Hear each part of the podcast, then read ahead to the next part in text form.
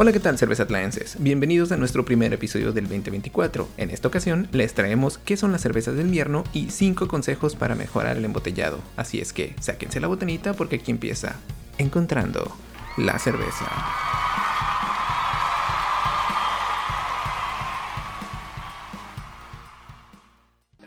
Hola, ¿qué tal, cervezatlaenses? Hace frillito, como nos pueden ver, yo traigo aquí mi doble chamarra. Fernando es esquimal, no trae nada, a él le gusta el frío, pero pues acaba de pasar la Navidad y acaba de pasar el Año Nuevo, ya nos estamos recuperando, un poquito crudones, pero ahí andamos bien. Pero es esa época del año donde pues ya con este frillito como que se antoja algo calientito, ¿no? Una canelita, un cafecito de olla, qué sé yo. Y también aquí en el Gabacho, pues aprovechan para meternos la mercadotecnia y vendernos las cervezas de invierno. Así que en el episodio de hoy vamos a hablar acerca de qué es lo que se trata, todo esto de la cerveza de invierno y tenemos receta de cómo hacer una. Tenemos una receta hoy. Una receta, bueno, y también nos trajo una cervecita aquí de, de invierno que vamos a probarla a ver qué tal. Y pues, ¿qué te parece si empezamos con decirnos, si nos puedes decir qué es esta cerveza de invierno? ¿Qué hace una cerveza, una cerveza de invierno de no sé, ¿qué tienen en especial o por qué son diferentes?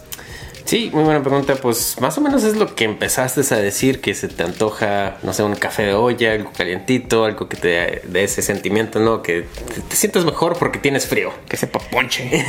Exacto. Es una cerveza de, le llaman Winter Ale. Ah, es un, un, estilo en el BJCP, que es el estilo 30C. Y es una cerveza de temporada de invierno. y se supone que te debe de, recordar de, Navidad, de, pues la temporada, ¿no? Te da esos recuerdos. Que tamales y pozole. a mí me dicen Navidad, tamales y pozole. Y el primero, un menudo con pata y grano. Y así como haces esto, ¿cómo te saldría la cerveza? Una lager, señoras y señores.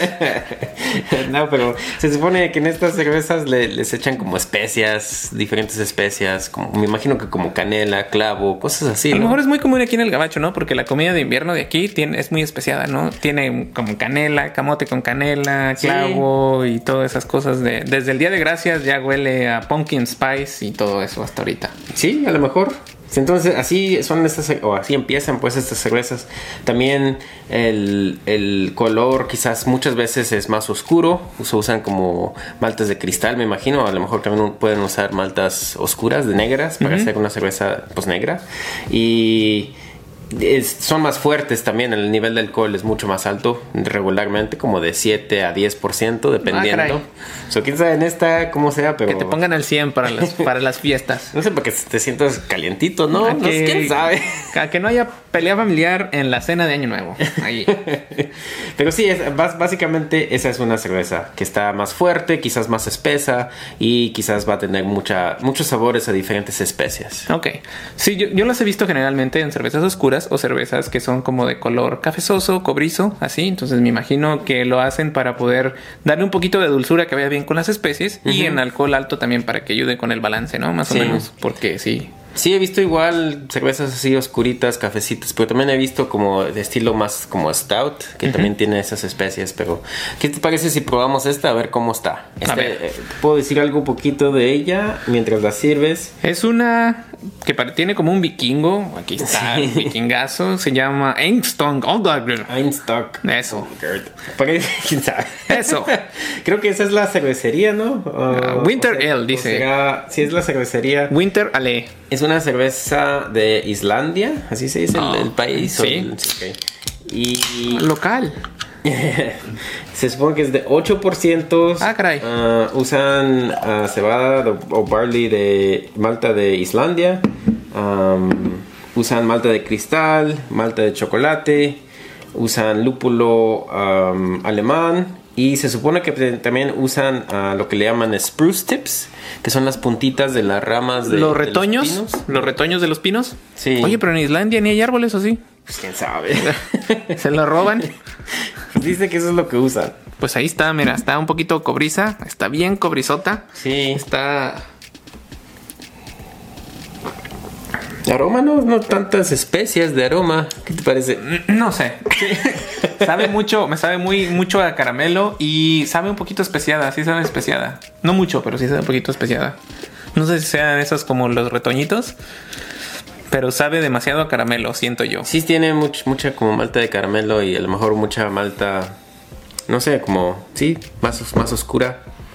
más yo dulce. en lo personal, un pozolito y una ballenita de corona. Uf. Y eso me recuerda a Navidad. Entonces, ¿no te gustaría tomarte una de estas? Toda no. y como la, De, de postre, la descripción que es siempre que ponen de este estilo de cervezas que te, te gustaría tomarte una, enseguida, bien acurrucadito, enseguida de, no sé, el fuego en una chimenea, calientito, con una cerveza nacimos en diferentes lugares. Pues, para mí no, en mi casa ni chimenea había, güey. Para mí no, pero así la describen. Quién sabe, pero no. No sé, es que yo no soy de Islandia, güey. A lo mejor ellos sí le hacen así. ¿Quién Pero sabe? a mí una caguamita banquetera trae buenos recuerdos. Ya, no sé, no sé si le- el- es el sabor de la de los retoños del pino que, que, que tiene. Contrarresta tiene un poquito como amarguito, ¿no? Entre especiado y amarguito. Pero a mí, en lo personal, ese tipo de... Este estilo no es de mis favoritos porque se me hace demasiado dulce. Sí, pues sí se siente dulce. No, no, es, no soy fan de lo dulce. Está bueno. Y, y me imagino que en lugares donde son muy fríos a lo mejor se antoja más. Quién sabe. No sé. Pero- Pero hay, hay tres lugares de, de- hablando, siguiendo hablando del estilo, pues hay tres lugares principales donde se hacen esta, estas, este tipo de cerveza, pues. Y uno es en los Estados Unidos, otro es Inglaterra y otro es ah, Bélgica. Pues en todos cae nieve. Eh, Pues sí, todos, En todos tienen chimenea. Todos pueden estar fríos. bueno, en Inglaterra creo que se, en vez de Winter Ale le llaman Winter Warmer. No sé, calientitas ok. o qué, qué- es la traducción de Winter Warmer. Un calentador de Invierno. ¿Quién sabe? So, te- muchas veces es estas cervezas de Inglaterra son más oscuras, más am, gruesas de, de cuerpo, más dulces y más fuertes que, que lo normal. Y casi nunca les echan especias en Inglaterra. Eso es un poquito diferente. Ahora en los Estados Unidos las llaman ah, Winter Ale o Christmas, ah, Holiday Beer, cosas así.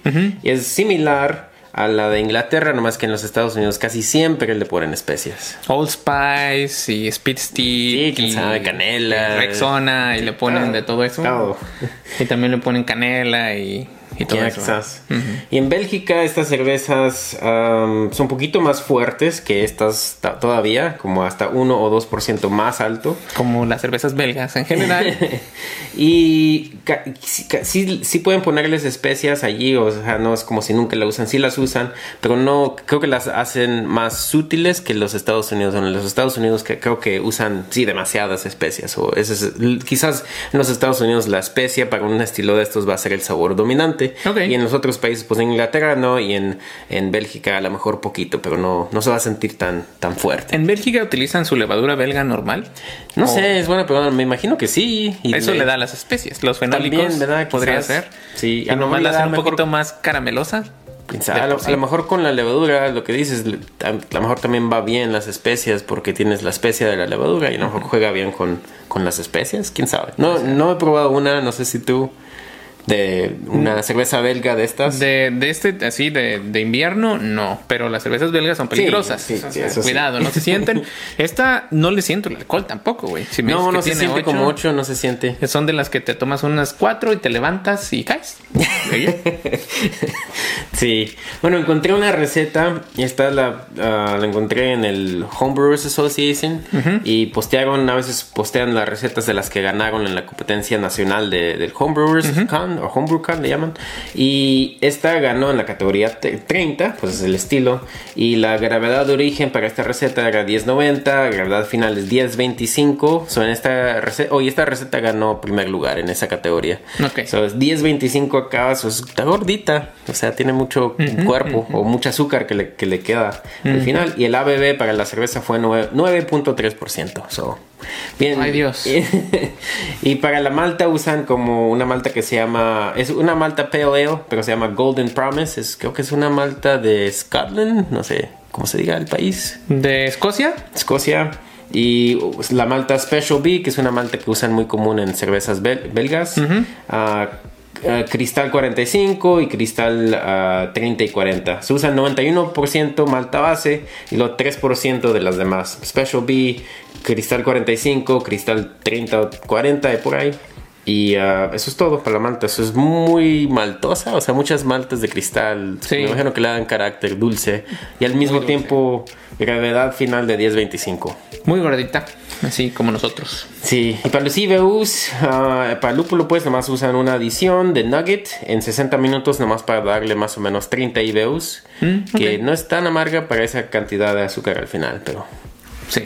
Y lo que sí, has- sí usaron eh, eran especias, usaron tres este, palos de canela. Sí, pero ¿de qué tamaño, güey? Porque en, el- en México te los venden como... me quitan no sé, chiquitos. no, no, no dice exactamente. Pero Sí, yo he visto- Aquí me imagino que esa receta de aquí van a ser palitos chiquitos. Se- Caben en un frasquito, generalmente los meten en un frasquito. A menos de que compres de la marca mexicana y si vienen normales, pinche canela, así. Bueno, usaron canela, usaron esos tres palitos, usaron 15 clavos, esos. Clavitos de olor. Clavitos y dos, ¿cómo se dice? ¿No es moscada? No es moscada. Sí. Ah, que la, no sé, la rayaron. Para que sea- Rayadita, así ya. Sí. Y lo que hacen, o lo que hicieron pues, es un mes ah, antes de que hicieron su cerveza, hicieron una tintura ah, de, con las especias, la- las molieron todas y las pusieron en vodka. Y al durar un mes en vodka, pues se le salen las- los sabores y allí empezaron a echar ese líquido al final. Cuando le quitan las especias y queda el puro líquido que tiene todo el, el sabor de las especias que le sacó la vodka. Entonces, eso es lo que usaron para echarle el sabor de las especias en la cerveza. ¿Sabes en qué momento se pone la tintura? Durante Al final, fermentación, al después, final. hasta final. Sí. O sea, ya que está fermentada y Sí. antes de carbonatar, me imagino. O no importa en No, ese no momento. importa, sí. Ok. Pero lo que de diferentes recetas, es básicamente es, este es un- como una receta de un- una cerveza Winter Ale. Y de, de otras recetas que me puse a ver y buscar, lo más común que me encontré es que así le, agregaban las especias. Cuando yo pensaba, no sabía nada de cómo hacer una receta así, una cerveza así, pero yo pensé que le iban a, a echar las especias en el hervimiento, pero no es así. Hemos fallado haciendo eso. sí, no, eh, eh, hemos hecho una y no, no sé, no, se, se le pasó. Después de cinco años ya medio sabe buena, pero Pero sí, lo más común es hacer una tintura y con las especias y agregarle poquito por poquito hasta que llegue el sabor o al nivel de las especias que quieres. Pero básicamente así se hace una cerveza como esta. Ok, entonces me quedo con esto. Es una cerveza muy acaramelada. Y si estás en el gabacho, pues esperas las especias que vienen en, en las cosas de Día de Acción de Gracias, que es canelita, clavo, nuez moscada, a eso más o menos. Sí. Si estás en, en, en, en Inglaterra, mate, entonces ahí pues ya sabe caramelo. Y si estás en Bélgica, quizá la levadura, ahí no le ponen especias, pero quizá la levadura ahí ayuda a que le dé un poquito de especiado. Sí.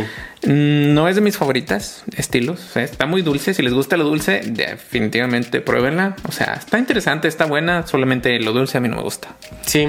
Pero aunque sea ya si vemos una porque empiezan a salir ahorita en esta temporada en las tiendas, las ah, Christmas Ales y Winter Ales. Entonces ya si la vemos, pues aunque sea ya sabemos qué es y quizás pues no, no me va a gustar a mí tampoco. Si tienen chimenea en su casa, les va a gustar. Si no tienen chimenea en su casa, pues banquetera como yo. Así, salud.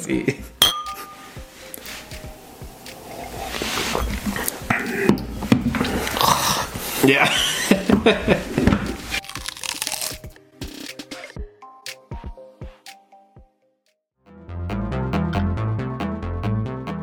Hola, ¿qué tal? Si les está gustando el contenido de nuestro podcast y nos quieren apoyar, pueden hacerlo en nuestra página de internet cervezatlan.com, donde podrán donar utilizando el botón Cómprame una cerveza.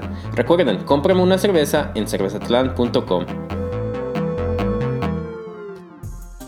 ¿qué tal, cervezatlanenses? En este episodio vamos a hablar de 5 tips para mejorar el embotellado cuando van a participar en una competencia. Así que Fernando nos va a hablar de los 5 tips que por ahí se encontró, se puso a investigar y de las cosas que nos han funcionado. Sí. Vamos a hablarles ahora. Mi primer pregunta, Fernando, es ¿por qué o cuál es la diferencia entre embotellar normalmente y embotellar para una competencia? Ah, pues para mí, o sea, si, si le voy a dar una botella a un amigo, no necesariamente me va, me va a importar tanto que lo embotelle perfectamente sin que se oxide ni nada, ponerme tanto a detalle y gastar más tiempo en botellar. Para mí, pues, se- le doy la cerveza a mi amigo y le digo, tienes unos 3, 4 días que te la tomes. Ahí está, compa, si se echa a perder es tu problema. Pero sí, y para competición obviamente te van a importar más cosas y quieres asegurarte de que esté todo bien. Y hay un dicho, no sé si lo has escuchado, de que eh, una competición. No es tanto una competición de tu cerveza, es más una competición de quién puede empaquetar su cerveza mejor.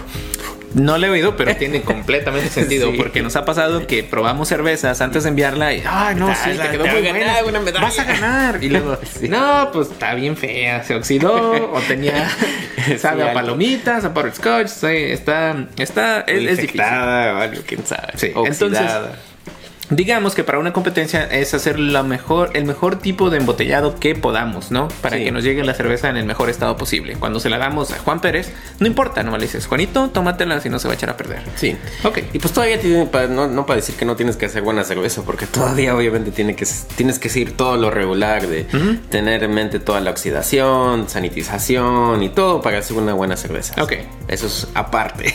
ok. Y estos tips o vienen a después o considerando cosas que ya damos por hecho que existen, ¿no? Que son el minimizar la oxidación, el, hacer, el, purgar tus tancos, el hacer transferencia cerrada, todo lo que ya hemos estado hablando. Estos tips son, además de eso, ¿qué podemos hacer para mejorar nuestro embotellado? Sí, exacto. Ok, bueno, entonces, ¿qué te parece si empezamos con el punto número uno, que tiene que ver con la limpieza y sanitización?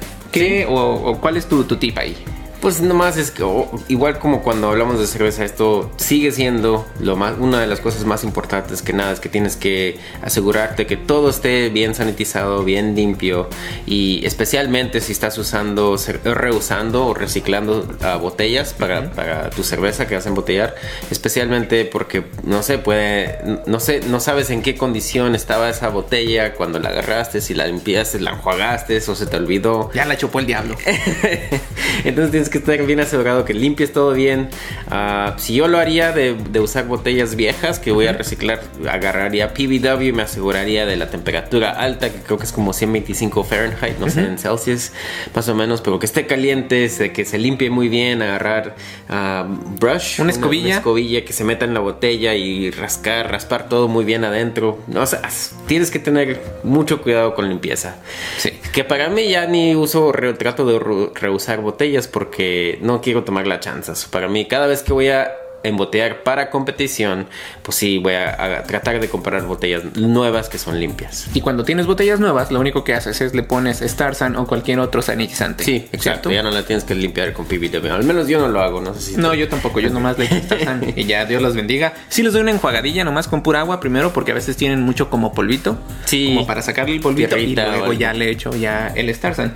Una de las cosas que yo me he fijado es que algunas personas utilizan un tipo como de escobilla hecha en casa, que es como una varita de plástico y le ponen unos unas como cuerditas al final y le dan con un taladro.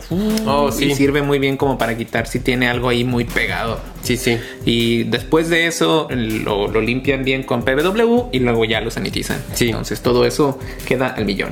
Sí. Muy bien, ahora vamos con el punto número 2 que tiene que ver con la purga de las botellas con CO2. ¿Por qué es importante esto, Fernando? Pues eh, la meta de, embotellar es minimizar. Minimizar. Minimizar. Ser más chiquita, difícil palabra para mí decir, para poder decir. Pero sí, hacer lo menos posible oxígeno en tu botella. Y la idea es que si metes uh, CO2 en tu botella, el, se, supone que el CO2 es más pesado que el oxígeno. Entonces se va a quedar uh, por el fondo de tu botella. Uh, y al eh, seguir purgando como por unos 10 segundos, se supone que va a sacar más y más oxígeno. Y ya cuando le vayas llenando tu cerveza, la cerveza que entró al principio y se va mezclando, que va subiendo, pues se va a ir combinando con cualquier aire o cualquier cosa que esté entre la botella y es mejor que sea CO2 y no sea aire. No es algo perfecto porque obviamente gases se mezclan en, el aire, pero se supone que esto ayuda. Y para no tomar la chance, yo, yo sí lo hago. Yo también, y ahí te va lo que yo hago, ¿eh? Porque soy medio paranoico y entonces lo que yo hago, meto mi tanquecito de CO2 al donde tengo mi, mi, a mi freezer que modificamos a hacer nuestra chopera con nuestro despachador. Sí, sí. Y lo meto ahí en la noche anterior para que todavía se haga más denso el CO2. Entonces eso quiere decir que esté frío. En teoría, sí, porque ah, mientras más denso es, se va a quedar más abajo, ¿no? Entonces lo pones. Ah, eso ni la sabía. Ah, campeón, las clases de física con todo lo que ven. No, hombre, entonces ya lo purgas y entonces se supone que el CO2 va a empujar el aire caliente y, el aire hacia afuera. Y generalmente esto es más fácil de hacer cuando tienes un dispositivo hecho para eso. Nosotros utilizamos el. ¿Cómo se llama? El, el tu embotellador. Oh, el beer el Beer Gun y yo utilizo el Last Straw de Northern Brewer y también Sí. tenemos, también el Tap Cooler tiene para poder hacer purga. Sí, tiene una, sí, un lado donde le puedes aplastar el botoncito y entra gas. Entonces es importante, se supone que ayuda con el del CO2. A mí se me han oxidado con los dos y haciendo lo de todo, entonces es más la maña que agarre uno. Pero, Sí, sí. pero eso es lo que hacemos más o menos. Sí. Ok, ahora viene esa capita que se le forma, bueno, perdón, nuestro punto número 3 es hablar de esa capita que se le forma cuando normalmente estamos embotellando. Y me habías dicho que es muy importante. ¿Por qué Sí. es importante? Pues no siempre se forma, depende en cómo la estás embotellando. Típicamente como cuando, en- hasta en el video que hiciste, ¿no? De, no sé si era el del beer gun o el otro, creo que, que era El el, del beer gun. Pero eh, antes de meter, ya que metes el beer gun, no lo dejes que toque el fondo de la botella, déjalo como una pulgada arribita y luego le empiezas a echar y, y esa distancia va a causar que salga más espuma y se va a formar esa capita de, de- de espuma, pues. Y se supone, o la importancia de, de este punto es que esa capita pues va a estar arriba en la parte superior del líquido que se va subiendo y es lo que va a tener contacto con cualquier gas o cualquier aire que, que haya entre la botella y eso es lo que va a sacar todo y ese es el que va a tener el contacto con el oxígeno. Sí, lo que quieres es que te quede ese como espacio entre donde pones la corcholata y el líquido, que sea esa capita de espuma para minimizar el contacto del aire Sí. también, ¿verdad? Sí, sí. Y algo que escuché de esta espuma es que quieres tener espuma como uh, tight, como bien, Bien, bien densa. densa, sí. Así como la, la- la manera en que lo explicaron es como esa, esa espuma que echan como en el café, los café lates, lo que sea que toma la gente, que está bien, bien espesota esa, esa capa de, de espuma en, en esas bebidas. Así la quieres. Porque así es menos oxígeno entre las burbujitas y, y- o las burbujas, pues, del- del- de la espuma. Y eso es lo que quieres. No quieres eh, globitos grandes como, eh, como el Star Sand cuando se forma. Entonces, sí. Sí, más densa. Entonces, quizá yo lo que hago para hacer eso es dejo tirar poquita espuma. Al principio Sí. que es generalmente la de arriba la que no viene tan densa y luego ya dejo la, de- la, la que está más densita y ya. Sí, y exacto. una forma de ajustar para que la generación de espuma es ajustar la presión de de tu tanque, ¿no? O sea, con esa vas ajustando. Si le pones mucha presión, quizá te va a hacer espuma demasiada. Si le pones poquita ahí, ustedes le van ajustando. Las primeras dos botellas para mí son de chocolate. O sea, no me salen bien. Y ya, ya se van. son para ti. Son, son mías y me las tomo en ese rato porque es donde empiezo a ajustar presión y todo para que quede justo para cuando las tengo. Sí, sí. Bueno, y hablamos un poquito acerca de carbonatación. Eso nos lleva a nuestro siguiente punto, el punto número 4, que es la carbonatación, precisamente. Entonces, eh, eh, ¿de qué nos tenemos que preocupar? Pues al, al meter tu cerveza en una botella, se, a- al menos de que tengas un sistema de, ah, de contrapresión, que creo que el tuyo sí es, ¿no? El last drop. No. ¿O no? No, es Oh, contrapresión. ok, ok. Entonces, al menos que tengas eso, se va a perder presión, se va a per- perder CO2 cuando la estás llenando. Y la man- tienes que tener eso en cuenta, pues este es el punto. Y tienes que hacer, puedes hacer cosas para que no se te salga o para, para que cuando te va, la vayan a abrir y la prueben, tengan la carbonatación, carbonatación adecuada para ese estilo. Que se vea como chela, pues que no salga como agua. Exacto. Y lo que tienes que hacer es que carbonatar de más. So, yo lo que, lo que yo hago es la noche anterior o dos días de- antes de que sé que voy a embotellar, le subo la presión como 2, 3 psi a mi regulador para que cuando la empiece a embotellar pues tenga más gas de lo que esperaba. Y esa es una manera de, de tratar de, de mejorar. Compensar. Compensar, sí, por, la, por el- lo que se va a gastar de CO2 o lo que se va a salir. Vamos a CO2. perder carbonatación cuando embotellamos, es un hecho. Entonces, Sí. pues una forma de contrarrestarlo es tener tu cerveza un poquito carbonatada de más. Sí, exacto. Entonces, cuando la sirves, ahí pierdes un poco de carbonatación, pero el chiste es que te quede el 100. Sí, y hay otras dos cosas. La segunda, en, hablando de carbonatación, otra es, ya que carbonataste de más, también puedes tener todo muy frío, porque el CO2 no se sale de- del líquido si está algo súper frío. Lo más caliente que está, lo más que se va a salir. Ah, entonces, si tienes tus botellas frías, tú tienes la línea fría y todo, entonces es mejor porque no se va a salir tanto CO2. Ah, Y luego el punto final de la carbonatación es tratar de llenar tus, tus botellas hasta medio arriba. Porque ese espacio que dejes, no nomás por la carbonatación, pero si tienes espacio, pues el CO2 se va a salir y va a llenar ese espacio. So, el- lo menos espacio que tengas, mm, lo- lo- no se va a salir tanto CO2. Ok. Y la otra cosa es, va, va a haber menos oxígeno, o no se te van a oxidar tanto tus bote tu cerveza, pues. Entonces trata de llenarla casi hasta medio arriba. pregunta técnica. No sé si sepas, pero ya ves que te- cuando mandas a una competencia te marcan si tus botellas están bien llenas o no. Si están llenas hasta arriba, No, ¿Te las que- marcan creo que-? Creo que no? te marcan nomás si la llenas, si no le echas suficiente líquido, no si le echas de más. Si le echas de más no hay bronca. Creo que no. Ok, sí. entonces nada más si le echas de menos. Sí, porque yo he visto que tienen ahí que Sí, dice, sí. oh, está bien llena. Sí, ok. Sí, sí. Bueno, entonces para tener eso en consideración. Y ahora pasamos a nuestro punto número 5, que es el último y yo creo que es de los importantes, el ser organizado. ¿A qué te refieres cuando dices, ok, cuando voy a embotellar para una competencia tengo que ser organizado?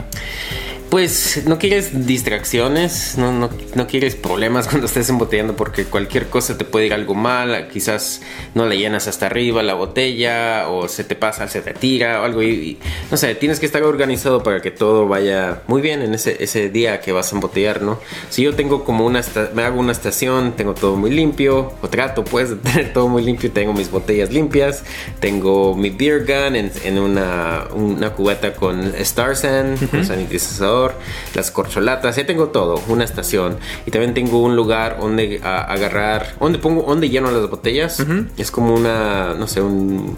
otra cu- contenedor? Un contenedor, sí, más pequeño, meto la botella y así si se tira, se, se va a caer ahí en el contenedor, no se va a tirar en otros lugares. Y la última cosa que tengo es como una toalla para limpiar las botellas después, y ya. Sí, yo hago algo similar. Aquí tengo mi contenedor con la magia de la televisión. Este es en donde yo embotello. Lo que pasa, pongo mi botella aquí. Me compré esta cosa que se supone que es para lo caliente, Sí, pero sí. es como de goma. no se resbala entonces, ¿verdad? Sí, le pongo la botella aquí encima.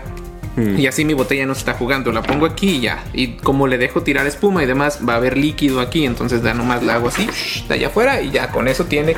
Y me ha jalado muy bien. De las cosas que hay que tener en cuenta que a mí se me ha pasado eh, en esto de ser organizado es limpiar las botellas después. Porque se les va a chorrear. Sí, Entonces, si no las limpias, luego les queda bien pegajoso todo y bien horrible. Entonces, yo le echo un Star San después de que hago todo y luego las limpio. Sí, y, y ya, exacto. ya queda muy bien. Pero sí, o sea, definitivamente ser organizado es bueno. Yo también tengo mis corcholatas ya listas, todo, haz de cuenta en orden. Tengo mi cor- mis corcholatas, mi, mi cosa para poner la corcholata. Tengo mi pistola junto con agüita acá y ya Ah, ando sí. poniendo todo, pum pum papas. Y eso me ha ayudado porque cuando empecé a hacer cerveza me pasaba que andaba con una mano queriendo poner acá, alcanzar la corcholata y, y un tiradero por todos Sí. lados. No, Entonces sí, es horrible. exactamente, sí. Es horrible. Sí, esa es la, la razón por qué queremos hacer tu estación, a tener todo organizado, porque todo te va a ir mucho mejor. Sí, pero si te doy cerveza a ti, nomás la echo directamente no. de ahí y te la tomas, Fernando. Sí. Bueno, pues aquí tenemos los cinco puntos. Esperamos que les sirvan y si saben de alguno más, nos lo dejan saber. ¿Alguna otra cosa que se nos haya pasado? es todo, creo. Bueno, hasta la próxima. ¿Ya estás bien, papucho? Lo mejor que puedo. O sea, Es lo que hay.